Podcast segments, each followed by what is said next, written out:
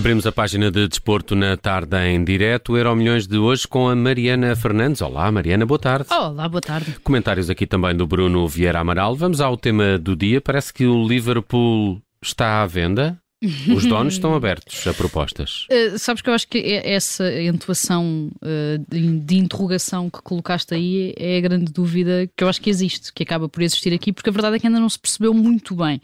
Esta foi uma manhã uh, de segunda-feira um bocadinho agitada, não é? Com os sorteios todos da Liga dos Campeões, da Liga Europa, da Liga Conferência, com as equipas portuguesas Porto, Benfica, Sporting e também Sporting de Braga a conhecerem os respectivos adversários nas próximas rondas das competições europeias, mas no meio desta manhã, deste início início de semana muito agitado, ainda houve então tempo para cair essa bomba em Inglaterra, porque uh, nas últimas horas da manhã, já mesmo ali a chegar à hora do almoço, o The Athletic avançou que uh, o Fenway Sports Group, portanto o grupo norte-americano que é dono do Liverpool desde 2010, tinha colocado o clube à venda. Os rumores, as reações, os comentários não demoraram, obviamente, a surgir e o próprio grupo decidiu então emitir um comunicado oficial para pôr um bocadinho eh, os pontos nos is e explicar o que se estava a passar. E a verdade é que esta bomba pode acabar por ser só uh, pólvora seca. Neste comunicado, o Fenway Sports Group diz que de facto está aberto a ouvir propostas de potenciais interessados, tal como já ouviu e tal como já recusou também noutras alturas, mas garante que está totalmente comprometido com o Liverpool, tanto dentro como fora de campo. Ainda assim, e ao contrário do que aconteceu nessas outras alturas em que recusou propostas, o grupo norte-americano já terá mesmo feito uh, uma espécie de apresentação de venda para mostrar a estes potenciais interessados e já falou também com o Goldman Sachs e com a Morgan Morgan Stanley para que estejam envolvidos na mediação de um eventual negócio. Portanto, a verdade é que, por muito que eles digam que já fizeram isto e que já ouviram propostas de outra vez, estão a mexer-se, digamos assim, estão a posicionar-se de uma forma diferente e um bocadinho a pôr-se mais a jeito uh, para esta uh, eventual venda. O Fenway Sports Group é dono do Liverpool desde 2010, uh, eh, quando comprou o clube por cerca de 300 milhões de libras, e a verdade é que liderou também o Liverpool ao longo deste período, se calhar o período mais bem sucedido da história recente do clube, com a conquista da Premier League, 30 anos depois, da Liga dos Campeões, do Mundial de Clubes, da Taça de Inglaterra e também da Taça da Liga, tudo, eh, como sabemos, que é naturalmente coincidente com a contratação de Jurgen Klopp em 2015.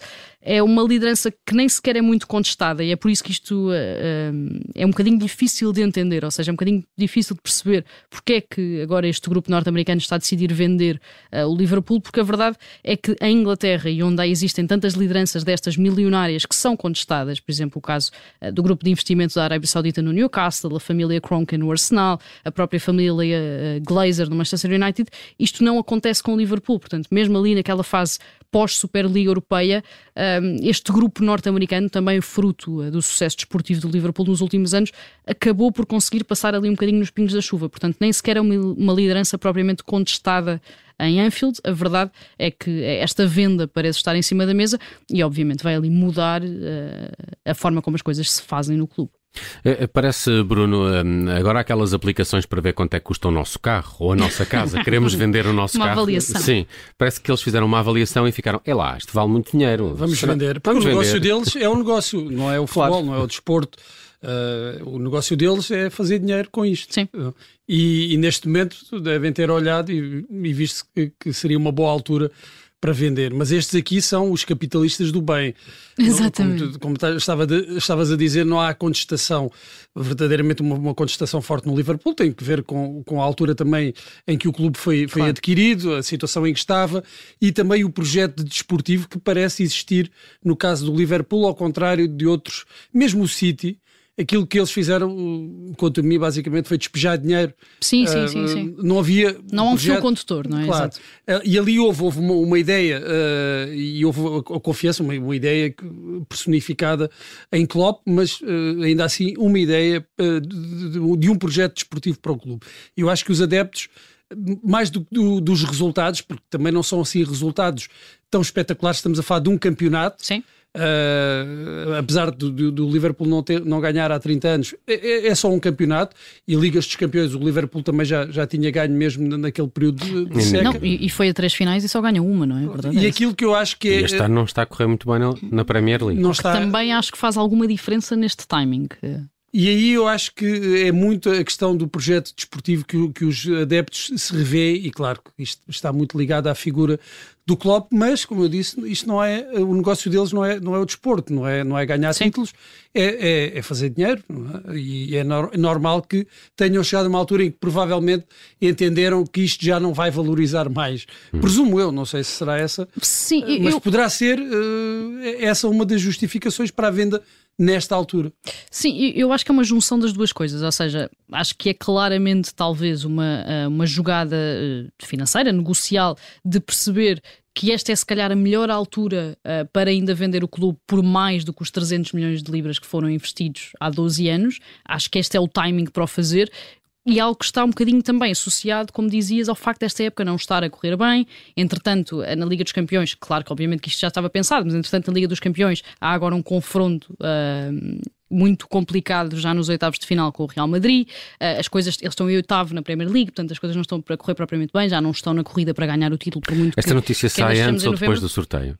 Sai depois do sorteio. Okay. Sai depois do sorteio. uh, não, claro que eu acho que isso é uma questão de timing, mas a verdade é que acaba aqui por, por jogar um bocadinho, acredito eu, com estas decisões, porque, porque se é verdade que esta contestação não existe por tudo isto que o Bruno estava a dizer, por, por ser uma, uma liderança um bocadinho mais pensada, digamos assim, do que, do que as restantes, a contestação obviamente vai começar a surgir se os resultados não aparecerem. Claro, como é, isso é, não exatamente. há nenhum clube imune a isso, não há nenhuma liderança imune Acho que é uma junção entre os dois, ou seja, esta necessidade, se calhar, de vender e deste ser o melhor timing, e aqui falamos obviamente depois de tudo aquilo que está associado ao contexto internacional de uma potencial crise eh, financeira, associada também à guerra na Ucrânia, e desta questão eh, de provavelmente a contestação. De estagnação Exatamente. Uh, fim de linha, fim de ciclo, não é? A minha pergunta é: uh, e o Rei dos Frangos vai ter uma proposta?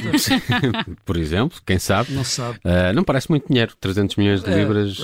É, diria que o Liverpool anos, ganha mais. Há 12 anos, 300 vale mais. milhões de libras, agora se calhar é um bocadinho mais, acho que é essa a questão. Muito bem, vamos ao futuro Olga Rune, o tenista dinamarquês que fez história no Master de Paris. Estamos mesmo a assistir uh, a novos reinados nesta modalidade. Estamos, estamos, e ainda bem uh, para o desporto, para o ténis, para quem gosta uh, de ténis. Este Holger Rune tem apenas 19 anos, nasceu em abril de 2003 em Copenhaga, na Dinamarca, mas já fez o que nunca ninguém tinha feito, porque ganhou este fim de semana o Masters 1000 de Paris, ganhou também o primeiro Masters 1000 da carreira e tornou-se, portanto, o primeiro de sempre, exceção feita aqui às ATP Finals, a eliminar cinco tenistas do top 10 do ranking de forma consecutiva, portanto, no mesmo torneio. Isto porque, para chegar à final, o Rune eliminou o Uber Turkaz, número 10, o André Rublev, número 9, o Carlos Alcaraz, número 1, se bem que este jogo aqui tem aqui eh, uma particularidade que é o fato do Alcaraz ter desistido, portanto, o Olga Rune não venceu o Alcaraz, venceu uh, por desistência do, do espanhol, e depois venceu também uh, o Félix Auger-Aliassime, número 8, para depois derrotar então Novak Djokovic, número 7 uh, do ranking ATP, para conquistar o título. Ele é 16 anos mais novo do que Djokovic, e naquela pequena flash interview, ainda no corte, já com o troféu na mão, teve o discurso habitual, disse que estava habituado a ver uh, o tenista sérvio na televisão e que agora estava ali a jogar contra ele e a vencê-lo.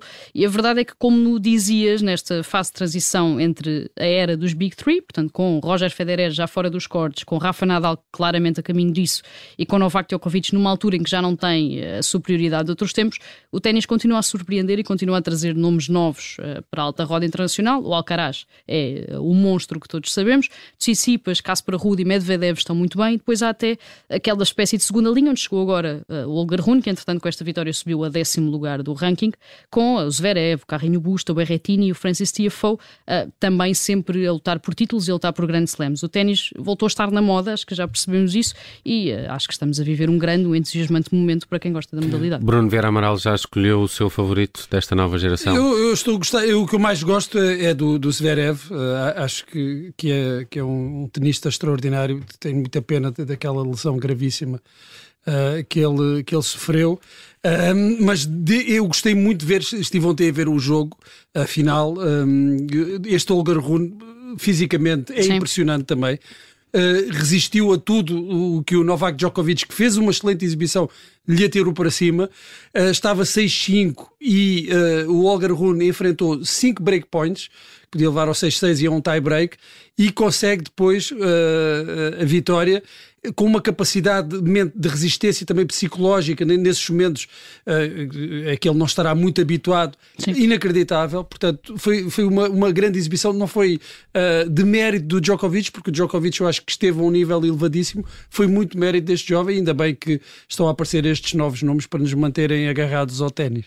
E depois do futuro vamos ao passado, porque Mariana, 31 anos passam hoje desde que Magic Johnson anunciou que tinha VIH. Foi em 1991. 1991, faz hoje precisamente 31 eh, anos que Magic Johnson deu essa conferência de imprensa que eu acho que mudou a NBA, mudou o desporto uhum. nos Estados Unidos e mudou também um bocadinho o desporto no resto do mundo. Foi neste dia, 7 de novembro, mas então eh, em 91, que o então eh, jogador dos Lakers anunciou que tinha testado positivo para o VIH, foi durante uns testes de pré-época uh, pelos Lakers e que por isso ia terminar a carreira de forma imediata. Ele tinha 32 anos, já tinha sido campeão uh, da NBA cinco vezes, e é preciso recordar que estávamos no início dos anos 90, portanto, quando ainda não existia grande conhecimento sobre a SIDA, sobre o VIH, sobre a forma como se transmitia, quando ainda se achava que era essencialmente um problema e uma questão associada à homossexualidade, e o Magic Johnson acabou por ter esse papel muito importante de instrução, de clarividência, não só nos Estados Unidos como no resto do mundo. Foi dos primeiros homens uh, heterossexuais, famosos, reconhecidos no meio em que estavam incluídos, a revelar que estava infectado infectado com VIH, portanto, tornando-se também uma figura contra o estigma. Desportivamente, ele acabou por voltar à competição eh, ainda no All-Star Game deste ano, onde foi MVP, mas sob muita polémica, com muitos jogadores, eh, incluindo o Karl Malone, a mostrarem-se publicamente contra eh, o facto de Magic Johnson jogar por terem receio de serem infectados durante o jogo. Fez também depois parte da, da Dream Team dos Estados Unidos nos Jogos Olímpicos de Barcelona, em 92, e ainda teve depois um breve regresso à competição e aos Lakers, já depois também de ter sido treinador, numa altura altura, obviamente, em que o conhecimento já era maior uh, e em que já se sabia como é que o vírus era uh, transmitido. Acho que o Magic Johnson teve aqui este papel uh, muito importante um, lá está, no combate ao estigma e no combate uh, ao preconceito que se vivia na altura. Eu lembro perfeitamente deste, deste anúncio e, e, do choque que foi e de toda a gente pensar na altura, bem, o Magic Johnson mais um, um, um ano ou uns meses sim, sim, vai sim. morrer. Sim, sim. foi, foi, essa foi, sensação. Foi essa, quando foi anunciado, toda a gente pensou que era, era uma sentença de morte, praticamente, uh, e felizmente ele teve essa capacidade de, de, de servir de porta-voz, de porta-bandeira quase, uh, para mostrar que não era uma, uma sentença de morte e não acontecia só homossexuais ou, ou toxicodependentes uh, e teve esse papel fundamental e acho que todos Foi dando umas perninhas no cinema também, não foi? O Magic Johnson aparece assim em alguns filmes, uh, mais documentários. De, há um muito engraçado que é da, sobre a rivalidade com Larry Bird. Sim. Uh, mas depois eu acho há... que se tornou, tornou-se uma figura pop, acho é uma eu. Figura, é, é, uma figura comum. E é, um, é um dos é protagonistas, se não o maior protagonista da série do Winning Time. Sim. Não, não ele, obviamente, um ator. A fazer dele. a, fazer, a fazer dele, mas é o grande protagonista e revela-nos essa faceta uh, muito estriónica, muito brincalhona que ele tinha uh, e que na altura talvez também tenha sido isso, tenha contribuído muito para, para o choque que foi, porque era, um, era de facto um, um jogador, um dos estandartes da, da NBA. Muito bem, estamos a fechar eh, quase quase a tarde em direto. Despedimos-nos da Mariana Fernandes que nos trouxe hoje o Euro Milhões. Até amanhã, Mariana. Obrigado. Até amanhã.